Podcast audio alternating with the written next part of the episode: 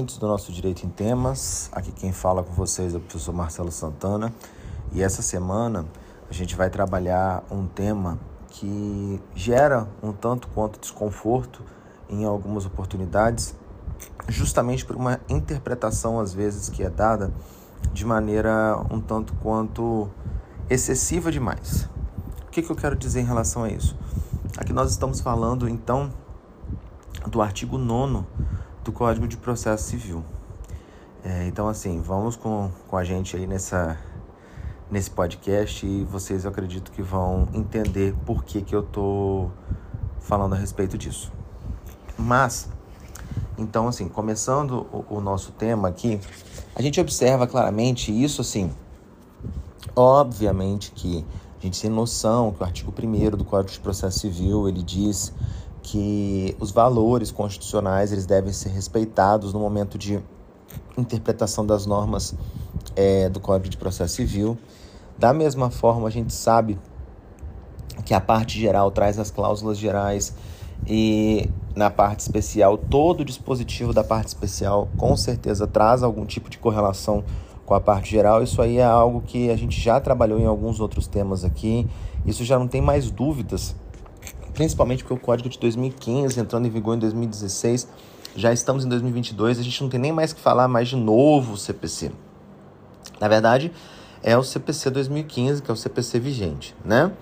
Mas o que a gente precisa de ter em mente é o seguinte, é, como a gente tem que levar em consideração os valores constitucionais, isso aí é mais do que óbvio, isso é repetido, inclusive, no no nosso próprio código, que é a necessidade de respeitar contraditório e ampla defesa.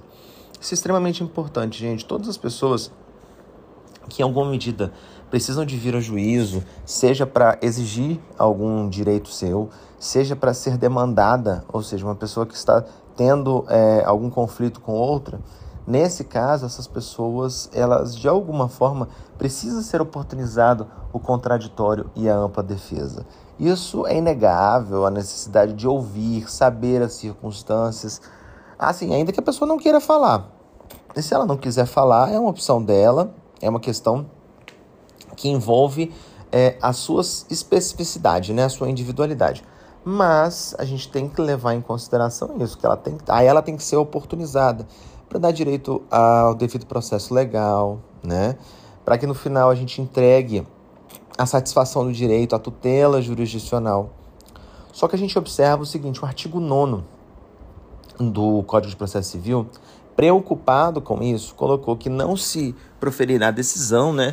Assim, em breve suma, não estou falando a literalidade, mas é, não se proferirá nenhuma decisão contra alguém sem que ela seja, seja oportunizada a manifestação, né? Para que ela se manifeste sobre aquilo que está sendo demandado e tudo.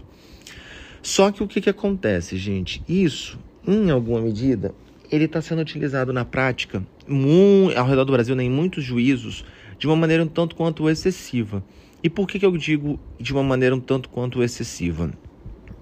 A gente observa que muitas das vezes isso é feito muito é, que a ferro e fogo. Você necessariamente ouve as pessoas, mas você não se preocupa com o conteúdo do que está sendo apresentado vou me fazer é, um tanto quanto exemplificativo. É, eu observo alguns casos aqui, a gente está no, no estado de Minas Gerais, aqui em uma cidade do interior, e a gente observa o seguinte: é, muitas das vezes a gente tem até um processo executivo já em trâmite, que aí usa também esse dispositivo, ou às vezes o processo judicial, e já na, ainda na fase de conhecimento é, do procedimento ordinário, e aí a pessoa vai e apresenta uma petição. O juízo não está se preocupando se a pessoa está apresentando aquela petição com um objetivo certo, com o objetivo de contribuir para manifestação no processo, com o objetivo de cooperar com a entrega da tutela judicial. Não está se preocupando com isso. O que está se preocupando é, nesse caso, nós estamos apresentando uma petição e o juízo tem que dar a oportunidade à parte contrária de se manifestar. Só que aí, gente, a gente observa no nosso sistema processual que existem vários dispositivos que vão dizer o seguinte: a gente não pode garantir é que a pessoa protele a entrega jurisdicional, que apresente manifestações com objetivos procrastinatórios, ou seja, com objetivos de atrasar o processo. Infelizmente, a gente sabe que nem todos que vêm a juízo vêm com o objetivo de auxiliar, de cooperar. Muitos vêm com, com o objetivo de tentar é, atravancar o processo, de dificultar a entrega do processo. E isso é muito grave, porque aí o que, que acontece? A parte que está esperando a entrega da tutela jurisdicional, ela acaba ficando prejudicada nesse contexto, porque ela estava esperando algo num prazo que a gente considera como razoável, só que na medida em que você apresenta uma petição, o juízo abre a oportunidade para se manifestar. Apresenta outra petição, o juízo abre a oportunidade para se manifestar. Apresenta de novo. Às vezes a pessoa está repetindo argumentos, e eu já tive problemas em relação a isso, com a repetição de argumentos que vão sendo trazidos a juízo. A todo momento a pessoa apresenta quase que a mesma fundamentação. Só que o juízo, ao invés de aplicar, e a gente se manifesta na parte contrária, pedindo para aplicar as penalidades, seja de litigância de má-fé, seja é, do atentado à dignidade da justiça, muitas das vezes a gente vai e pede, ó, aplica, não tem mais sentido de ficar abrindo a oportunidade para se manifestar. Só que aí, o que, que acontece? O judiciário muitas das vezes não se preocupa em aplicar a penalidade. Abre novamente. E isso é muito grave. Eu, por exemplo, que lido com assistência judiciária gratuita, a gente tem um núcleo de prática jurídica pra, na universidade para atuar em prol de quem precisa, não tem, precisa do judiciário e não tem condições financeiras.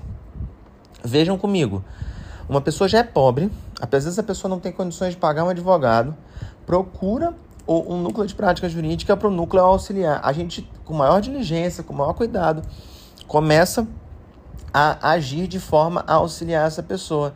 Simplesmente, a todo momento, a pessoa, a gente tenta avançar com o processo e o juízo vai, não, é, tem que oportunizar por conta do artigo 9 interpreta de maneira muito extensiva, muito ampliativa, como se fosse uma garantia em que a gente não tivesse nenhuma outra oportunidade. Assim, a gente tinha que abrir todo momento. E não é assim, gente.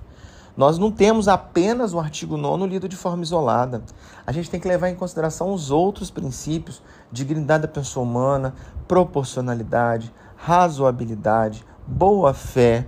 Tem que levar em consideração a cooperação, tem que levar a primazia do julgamento de mérito. Tudo isso, ok. Isso é um sistema. A gente precisa de avaliar isso de maneira sistêmica. Agora, o que não dá e é isso é, é, é, o que eu acho um tanto quanto abusivo das partes e ao mesmo tempo absurdo é a todo momento. Por quê? E um desses casos que eu menciono para vocês é um caso em que a pessoa ela está buscando alimentos. A gente já trabalhou aqui em temas anteriores, até por mim mesmo, a questão da pandemia e a impossibilidade que vinha sendo realizada no que se refere à prisão em regime fechado. E aí o que, que acontece? A pessoa querendo brecar para que a execução não avançasse. A ludibriar o judiciário está apresentando argumentos completamente infundados para que a ação não fosse à frente. E aí a gente pede para aplicar a penalidade, pede para prender e não podia no momento da pandemia. Por quê? Porque não podia regime fechado, só regime domiciliar.